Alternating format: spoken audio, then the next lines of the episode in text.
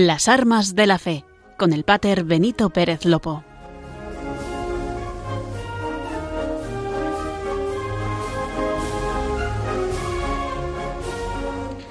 Muy buenas tardes, bienvenidos a Las Armas de la Fe, el programa de Radio María que nos aterriza en la realidad y también en la pastoral del Arzobispado Castrense de España. Once programas ya, con la misma ilusión que el primer programa. Qué lejos nos queda ya octubre, pero con este espacio que nos regala Radio María, en apenas 40 minutos cada 15 días, van pasando los meses. Y también todos nosotros podemos ir conociendo un poquito más la historia, pero también la actualidad de esta diócesis personal que quiere servir a los primeros servidores de España, los hombres y las mujeres que diariamente sirven a las Fuerzas Armadas, la Guardia Civil y la Policía Nacional. Saludamos, como siempre, a todos los oyentes, los que nos estáis siguiendo, los que ahora mismo os acabáis de unir, los que sintonizáis con Radio María España esporádicamente, bienvenidos a las armas de la fe. Nos acompaña desde los controles, haciendo posible que ustedes nos escuchen Javi Esquina. Y aquí a mi lado, como siempre, María Esteban. Buenas tardes, María. Buenas tardes, Pater. Pues aquí estamos un viernes más, pasando un rato inolvidable y viviendo pues una experiencia apasionante con todos los oyentes de Radio María. Todavía no hemos tocado el tema de los binomios, María, esa palabra que se utiliza en el ejército que tiene tanto significado. Los binomios, eh, a su vez, forman parte de los pelotones, que son la unidad de combate básica de la sección de fusiles en el caso del ejército de tierra. El pelotón y la escuadra pues, combinan acciones elementales de fuego y movimiento en las distintas acciones en las que intervienen. Normalmente los binomios están dotados de un armamento muy ligero. Sí, esta es la explicación técnica. Pero como se pueden imaginar, el binomio está formado por dos soldados, que a la intemperie, solos y ante la nada, se sienten seguros. Cuando uno descansa, el otro vigila. Cuando uno come, el otro espera. Y a ese se le entrega la vida. Pues aquí, María, también formamos un binomio. María Esteban y un servidor en el programa de las armas de la fe pero solos, lo que se dice solos, solos, no estamos. Así es, Pater. Por eso, como siempre, comenzamos las armas de la fe. Y como siempre lo hacemos juntos, rezando la oración del piloto, que no la del aviador, sino aquella que retumba en los corazones de todos los marinos antes de partir a una singladura. Esa plegaria con la que oraban los navegantes en la salida de las naos hacia las Indias, en aquellos tiempos gloriosos del Imperio Español larga trinquete en nombre de la Santísima Trinidad. Padre, Hijo y Espíritu Santo. Tres personas y un solo Dios verdadero. Que sea con nosotros y nos guarde. Que acompañe y nos dé buen viaje a salvamento. Y nos lleve y vuelva a nuestras casas. Precisamente el pasado fin de semana salía el buque escuela de la Armada Española y en el muelle de Cádiz allí se rezaba esta oración. Así, en este último programa del mes de febrero, centraremos el tiro en un tema muy importante para nosotros, que es la milicia y la santidad. Los militares y sus familias, como lo venimos diciendo a lo largo de todos estos programas, requieren una atención pastoral específica, un desvelo que les permita percibir por la cercanía maternal de la Iglesia. Ahí está la figura de los capellanes, cuya función principal consiste en acompañarlos y sobre todo en apoyarlos en su camino, siendo para todos una presencia consoladora y fraterna. Vosotros, nos decía recientemente el Papa Francisco, podéis derramar sobre las heridas de esas personas el bálsamo de la palabra de Dios, ese bálsamo que alivia los dolores e infunde esperanza. Y podéis ofrecerles la gracia de la Eucaristía y de la reconciliación que alimenta y regenera el alma afligida. Los capellanes castrenses deben orar, porque sin oración no podemos hacer todo lo que la humanidad, la Iglesia y Dios nos piden en este momento histórico. Por esa razón, el tema que abordamos programa tras programa es el de cómo ser santos ejerciendo la profesión militar en el siglo XXI. No, no es una cuestión forzada o tangencial, sino es certeza de que los santos de la puerta de al lado son también aquellos de los que decía Benedicto XVI. Hay tantos hombres y mujeres de uniforme llenos de fe en Jesús que aman la verdad, que quieren promover la paz, y se empeñan como verdaderos discípulos de Cristo para servir a su propia nación, favoreciendo la promoción de los fundamentales derechos humanos de los pueblos.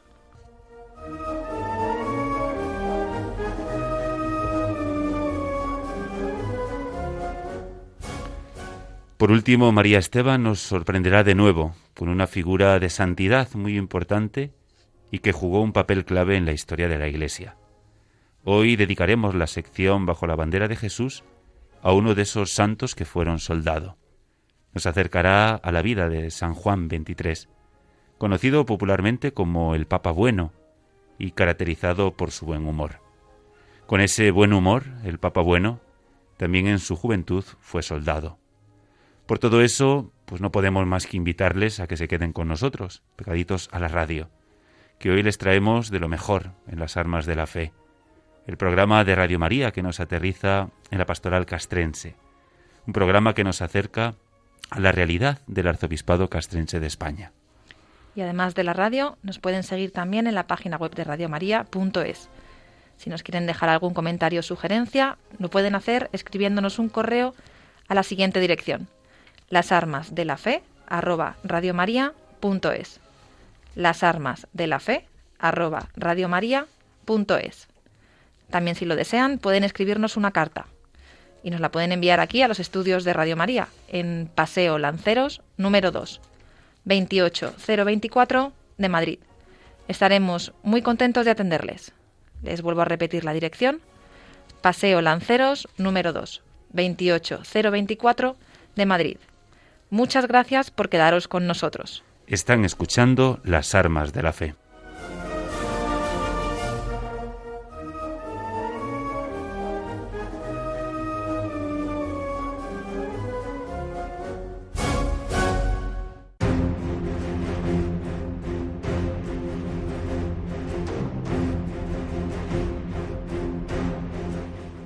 El arzobispado castrense ayer y hoy.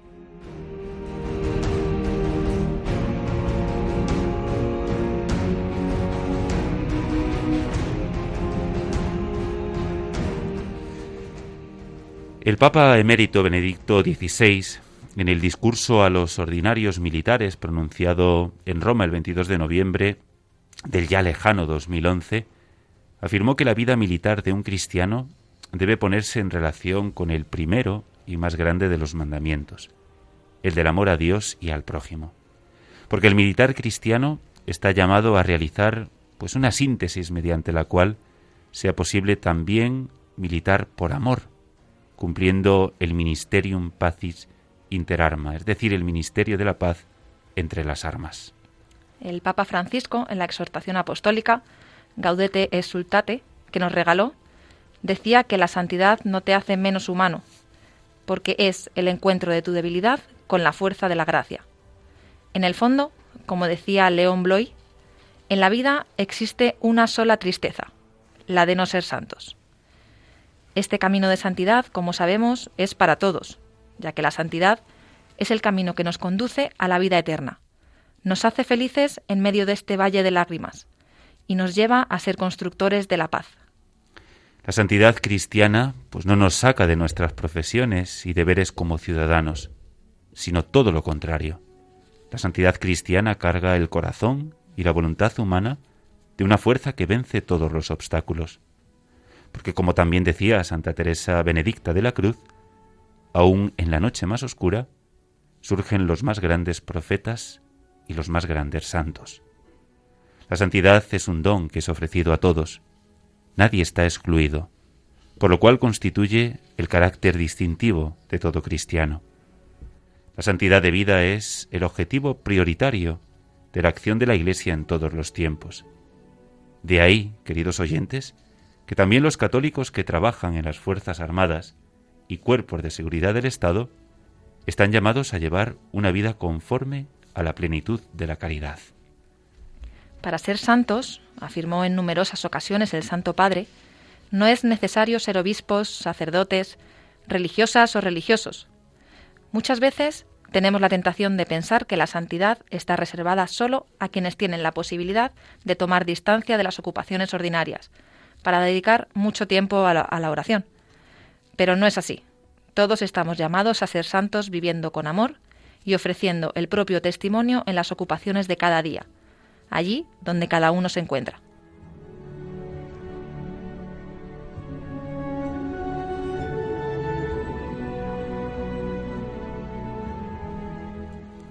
La historia de la Iglesia pone de manifiesto cómo la llamada a la santidad del Evangelio ha sido asumida y vivida de una manera valiente y ejemplar por muchos cristianos pertenecientes a la milicia. Ellos son los soldados santos. Los que a lo largo de estos programas nos estáis siguiendo, pues siempre guardamos una sección en las armas de la fe, dedicada y titulada en Bajo la bandera de Jesús, a esos soldados santos. Pero como bien saben ustedes, tampoco han faltado personas santas que en alguna época de sus vidas vistieron el uniforme del ejército y desempeñaron las tareas propias militares. Santos que fueron soldados. Es el ejemplo de San Juan XXIII, cuya figura rezaremos hoy, también de San Juan Pablo II, San Ignacio de Loyola, por destacar algunos.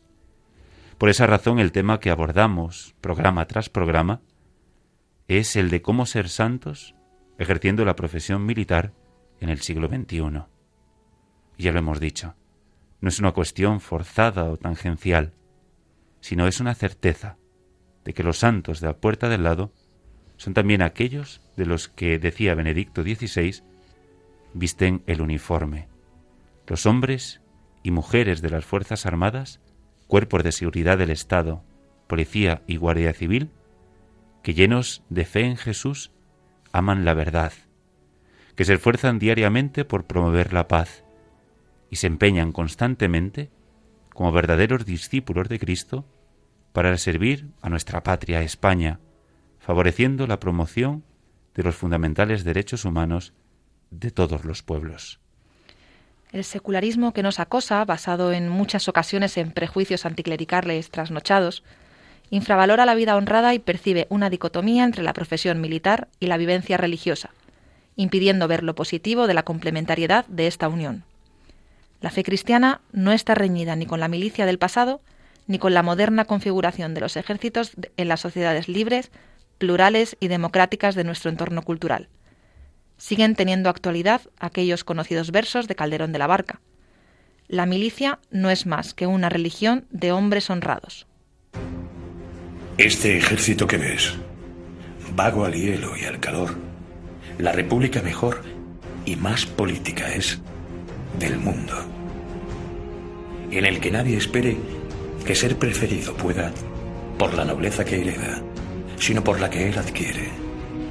Porque aquí, a la sangre excede el lugar que uno se hace, y sin mirar cómo nace, se mira cómo procede. Aquí la necesidad no es infamia. Y si es honrado, pobre y desnudo, un soldado tiene mejor cualidad que el más galán y lucido.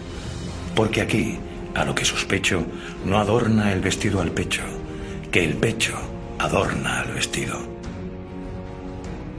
Y así, de modestia llenos, a los más viejos verás tratando de ser lo más y de aparentar lo menos. Aquí la más principal hazaña es obedecer y el modo como ha de ser es ni pedir ni rehusar. Aquí, en fin, la cortesía, el buen trato, la verdad, la firmeza, la lealtad, el honor, la bizarría, el crédito, la opinión, la constancia, la paciencia, la humildad y la obediencia, fama, honor y vida son caudal de pobres soldados, que en buena o mala fortuna, la milicia no es más que una religión de hombres honrados. La cortesía, el buen trato, la verdad, la lealtad, el honor, la constancia, la paciencia y la humildad. En definitiva, queridos oyentes, la milicia no es más que una religión de hombres honrados. Por eso que la diferencia del soldado y el mercenario está precisamente en la subordinación de su tarea a unos valores y principios en los que prima el bien común sobre el interés personal, de tal forma que al final emerge el mensaje del cristianismo de amor y de servicio siempre al prójimo.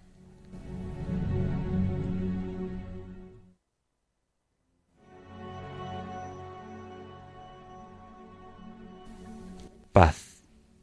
Tres letras. Tan solo tres letras que algunos usan como lo más normal y que otros hace años, muchísimos años, que no viven. Porque muchos lugares del mundo de hoy, no del mundo de ayer, ni de hace veinte años, sino de hoy, no es una realidad. La paz es solo un deseo para miles de personas que sufren por su ausencia. Pensemos más que en estas tres letras, en lo que significan. Recemos y trabajemos para conseguir la verdadera paz.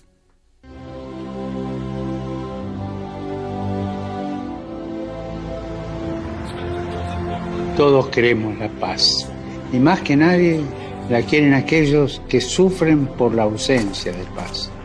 Podemos hablar con palabras espléndidas, pero si en nuestro corazón no hay paz, no la habrá en el mundo.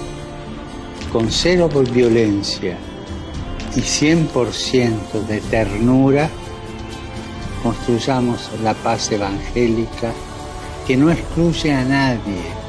Recemos juntos para que el lenguaje del corazón y del diálogo prevalezca siempre sobre el lenguaje de las armas.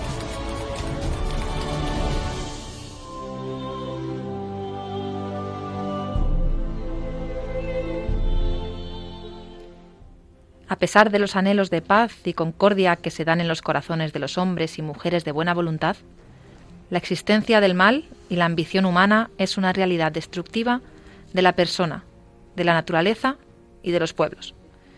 Todo ciudadano y gobernante está obligado a evitar la guerra, los conflictos armados, las acciones terroristas, a rechazar las manifestaciones de odio y todos los hechos que pongan en peligro la convivencia social. Por lo tanto, para salvaguardar el orden, la libertad, la justicia y la paz de una nación, y en la realización entre las naciones, se hace necesaria la existencia de unas Fuerzas Armadas y cuerpos de seguridad del Estado que a la vez respeten el fuero interno de la sociedad y el derecho internacional de los pueblos.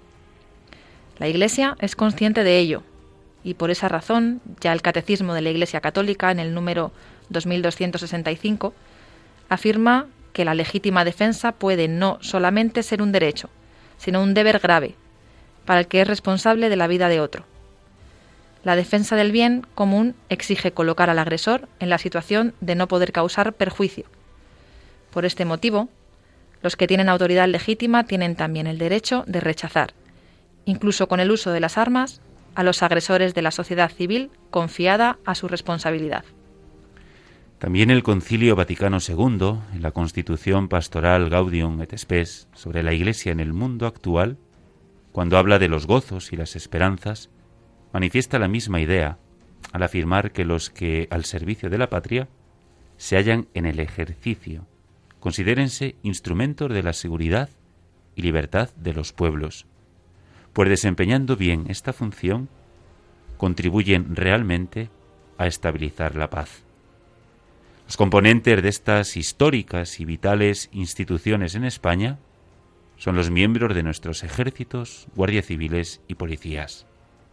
En el caso del militar cristiano, éste está llamado a realizar una síntesis mediante la cual sea posible ser también militar por amor, cumpliendo el ministerio de la paz entre las armas. Ellos hacen suya de alguna manera esa máxima evangélica. Nadie tiene amor más grande que el que da la vida por sus amigos, en medio de los peligros de las armas, en tiempos de paz o de conflicto.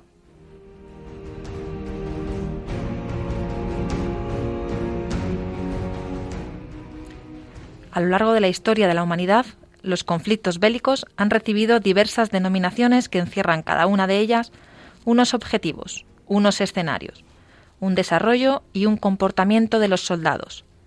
La guerra es el nombre más común y general que viene desde la antigüedad. Tradicionalmente, las naciones dirimían sus diferencias con el enfrentamiento de sus ejércitos en un campo de batalla sin una participación directa de la sociedad civil. En ocasiones, las autoridades competentes de ambos bandos podían determinar los hechos y acciones que para ellos eran motivo de guerra. Hoy en día, todo ciudadano y todo gobernante está obligado a empeñarse en evitar las guerras. El Catecismo de la Iglesia Católica nos da las claves, ya que se ha de considerar con rigor las condiciones estrictas de una legítima defensa mediante la fuerza militar, para que se dé una guerra justa. La misma noción de guerra pues nos muestra cómo la naturaleza de las confrontaciones cambió desde el momento en que las Fuerzas Armadas de las naciones dejaron de ser el último instrumento para resolver los litigios, para convertirse, de acuerdo con la Carta de las Naciones Unidas, en la salvaguarda de la sociedad, la defensa de un modo de vida y librarnos del ataque de los demás. Además, la aparición de organizaciones radicales, sin reconocimiento internacional, sin fronteras ni estados, donde sus límites hacen un uso indiscriminado de la violencia, ha generado una mayor necesidad de unas fuerzas armadas que defiendan y protejan la paz, la estabilidad y la libertad.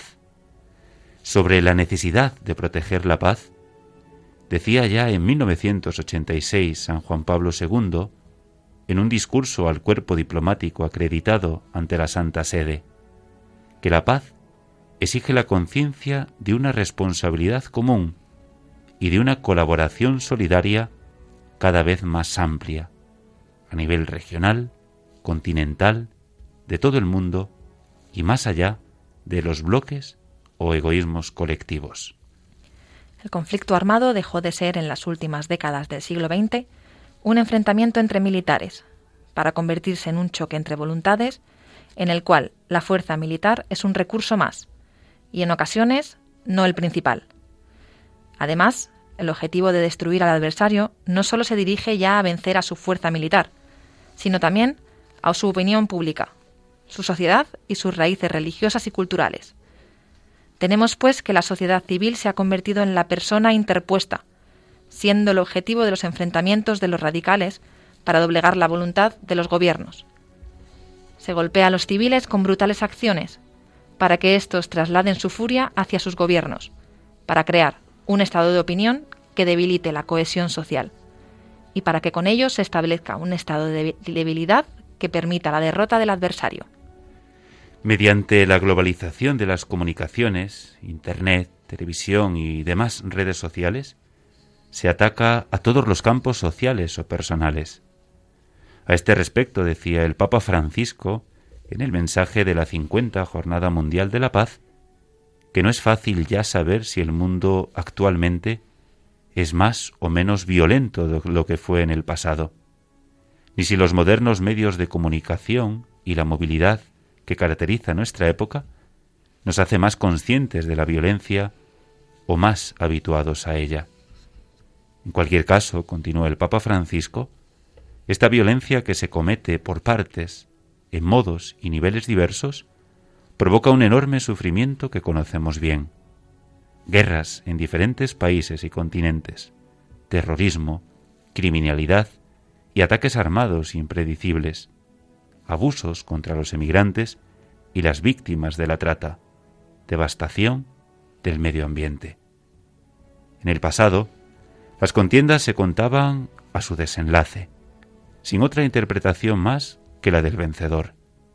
Hoy, los medios de comunicación y las nuevas tecnologías hacen fluir la información en tiempo real, sin retardo alguno, y con una difusión global y universal lo que permite a unos y a otros hacer la interpretación de lo que sucede más favorable siempre a los fines que se persigue.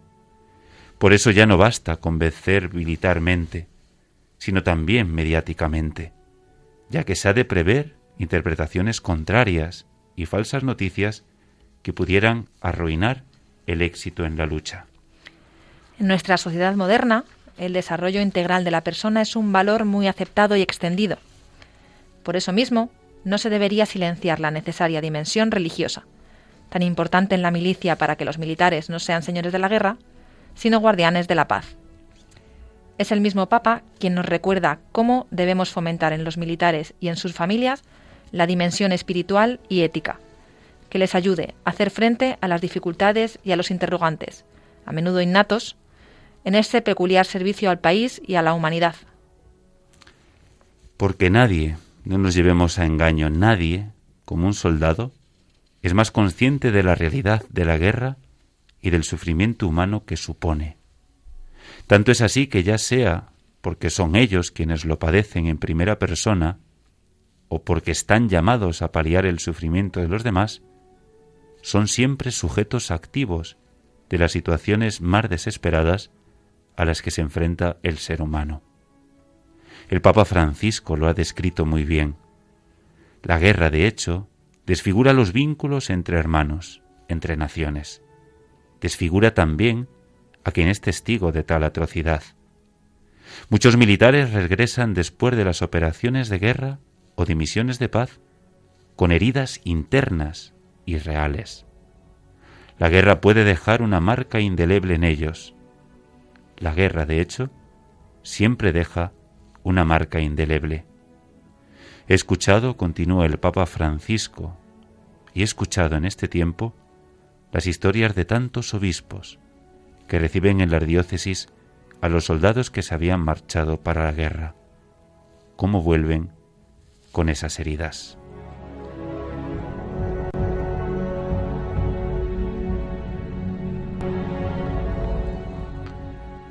Y estamos en un periodo crítico, con un escenario de una tercera guerra mundial a trozos.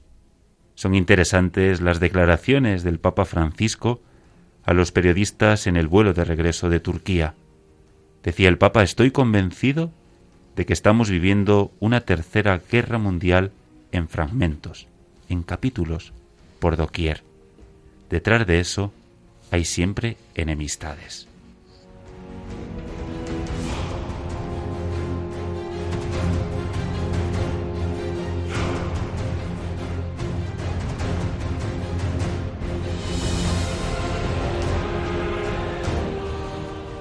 El militar, como cualquier otro ciudadano, siente el enérgico atractivo de los bienes de este mundo y una fuerte confianza en la técnica moderna de seguridad ante los peligros bélicos. Ello le puede alejar de plantearse seriamente el seguimiento de Cristo como respuesta última de su existencia. ¿Para qué hacernos cristianos? ¿Qué me da el cristianismo que ya no tenga? Tenemos que saber que dar motivaciones humanas y sobrenaturales de todo lo que hemos sido creados para la felicidad, para una vida plena, no para una existencia mediocre, sino que el Señor nos eligió para que fuésemos santos y irreprochables ante Él por el amor. La Constitución Apostólica, Espiritual y Militum Cuore de San Juan Pablo II en 1986 actualizó la reglamentación canónica de la atención espiritual a los militares a los que ya el Concilio Vaticano II llamó los servidores de la paz. Con mucha más razón serán los pastores, los capellanes castrenses, los primeros servidores de los servidores de la paz. Al ser este un ministerio de paz entre las armas, imprime un determinado sello en el ejercicio diario del sacerdocio, que requiere una formación específica para que seamos auténticos expertos y maestros en llevar a plenitud una vocación bautismal, una vocación a la pertenencia eclesial de los militares. Su labor, la nuestra, la de los capellanes, consiste en anunciar a Jesucristo, príncipe de la paz, de una manera misionera, itinerante, personal, salvífica, pero siempre samaritana, contribuyendo con ello en la edificación de la cultura de la paz. De esta manera se responde a los dos valores fundamentales de esta Constitución, la persona y la paz. En la actualidad se promueve el ideal de que las Fuerzas Armadas están al servicio exclusivo de la defensa, de la seguridad y de la libertad de los pueblos.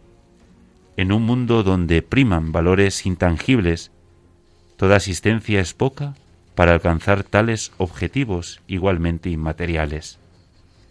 Al servicio de estos grandes valores están nuestros militares, que son asistidos en el orden religioso por la presencia y acompañamiento de los capellanes castrenses.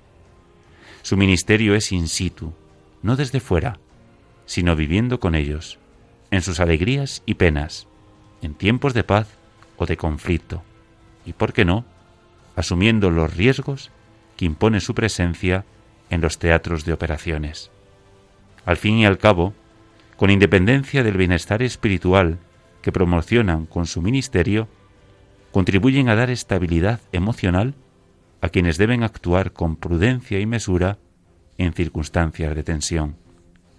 Es encarnándose en el mundo militar como el sacerdote ejerce su ministerio pastoral, y en este convivir día a día es como se descubre la grandeza del alma del soldado, el cual está dispuesto a entregar su vida para garantizar los derechos de la legítima defensa, de nuestra independencia territorial y de la imprescindible libertad de España y de sus ciudadanos. Sin los trabajos, esfuerzos y profesionalidad de nuestros militares, sin la labor acogedora, cercana y abnegada de nuestros capellanes, esta promoción de la cultura de la paz no sería posible en nuestro país ni en los demás países de nuestro entorno.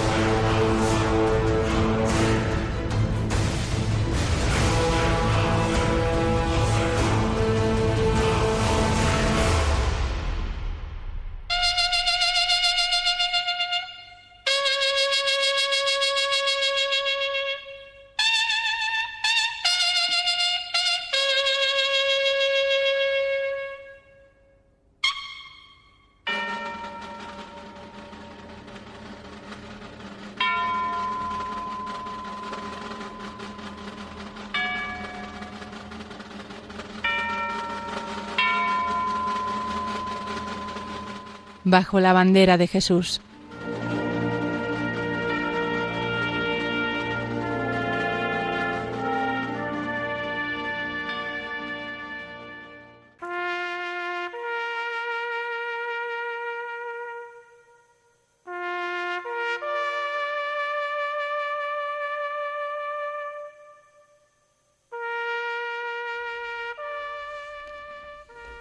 Dedicaremos esta sección a recordar a San Juan XXIII, conocido popularmente como el Papa Bueno, y caracterizado por su buen humor. Pero lo que no todo el mundo sabe es que otra de sus muchas singularidades es que forma parte de esos santos que fueron soldados. Así que recordaremos brevemente su biografía. Nació en el seno de una numerosa familia campesina, de profunda tradición cristiana, lo que marcó la fisonomía espiritual de Angelo Roncalli, nombre con el que fue bautizado. Pronto ingresó en el seminario. De 1901 a 1905 fue alumno del Pontificio Seminario Romano. En este tiempo tuvo que abandonar sus estudios para alistarse en el servicio militar. Ya siendo papa en 1959, recibió en audiencia a los capellanes militares italianos y les dijo que el año del servicio militar fue para él muy útil y provechoso, porque permitió un amplio conocimiento de la gente en condiciones muy particulares de la vida, que le habían dado la oportunidad de penetrar más profundamente en el alma humana, con un beneficio incalculable para prepararse para el sacerdocio.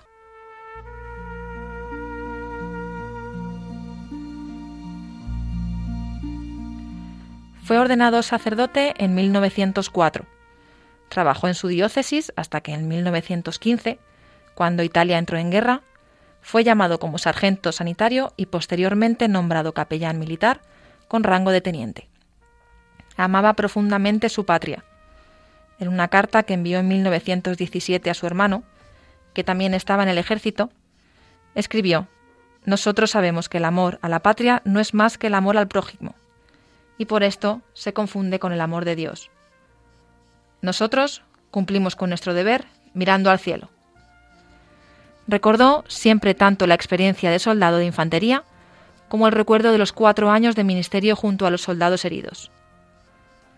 Cuando se dirigió a los capellanes aquel 1959, recordó que indudablemente fue el servicio como capellán en los hospitales en tiempos de guerra, escuchando los gemidos de los heridos y los enfermos, cuando cogió el deseo universal de paz, bien supremo de la humanidad.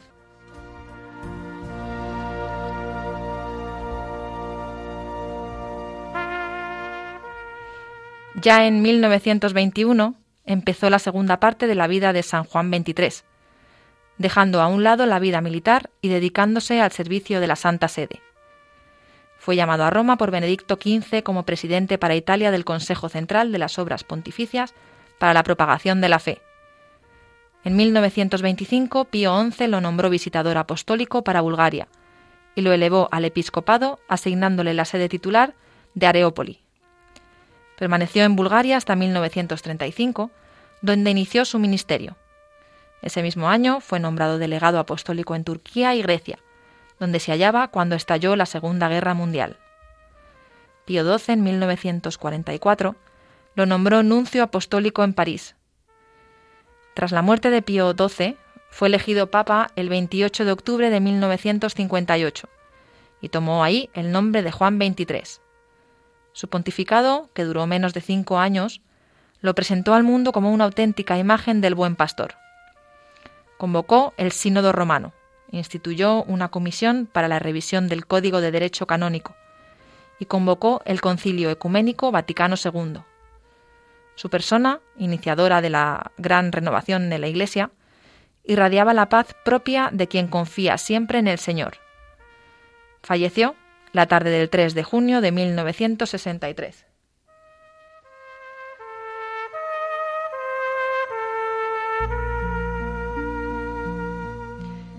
Juan Pablo II lo beatificó el 3 de septiembre del año 2000 y ahí estableció que su fiesta litúrgica se celebre el 11 de octubre, recordando así que Juan XXIII inauguró solemnemente el Concilio Vaticano II el 11 de octubre de 1962.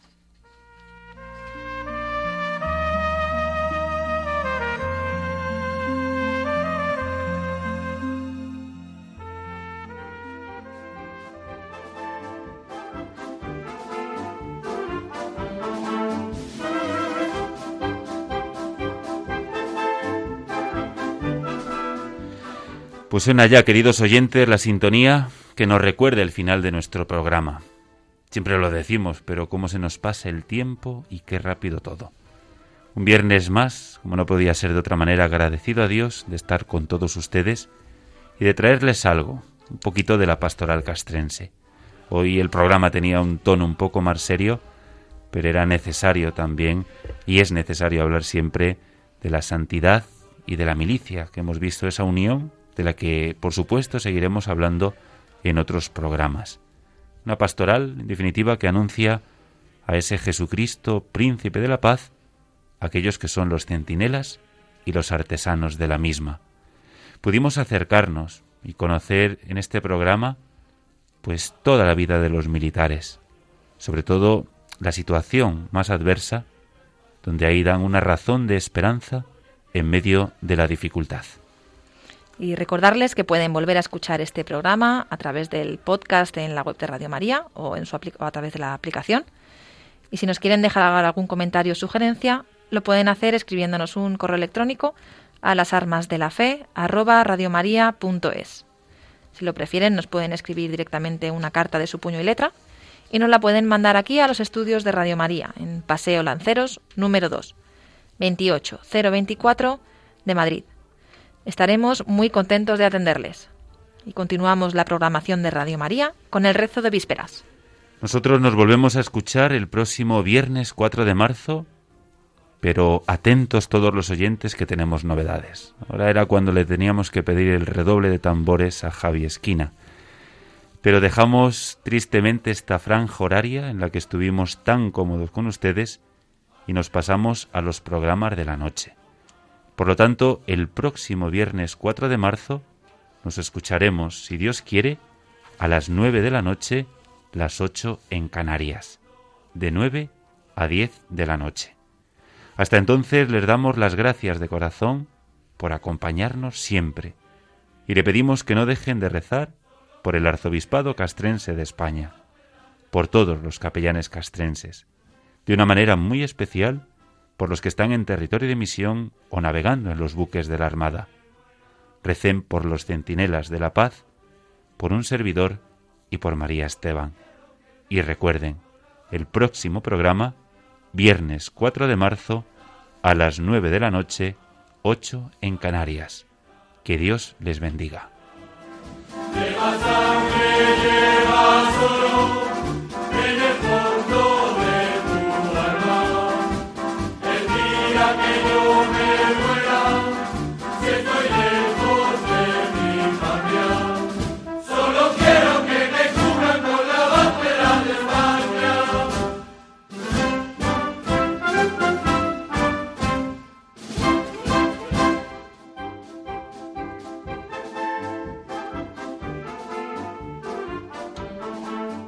Han escuchado Las Armas de la Fe con el Pater Benito Pérez Lopo.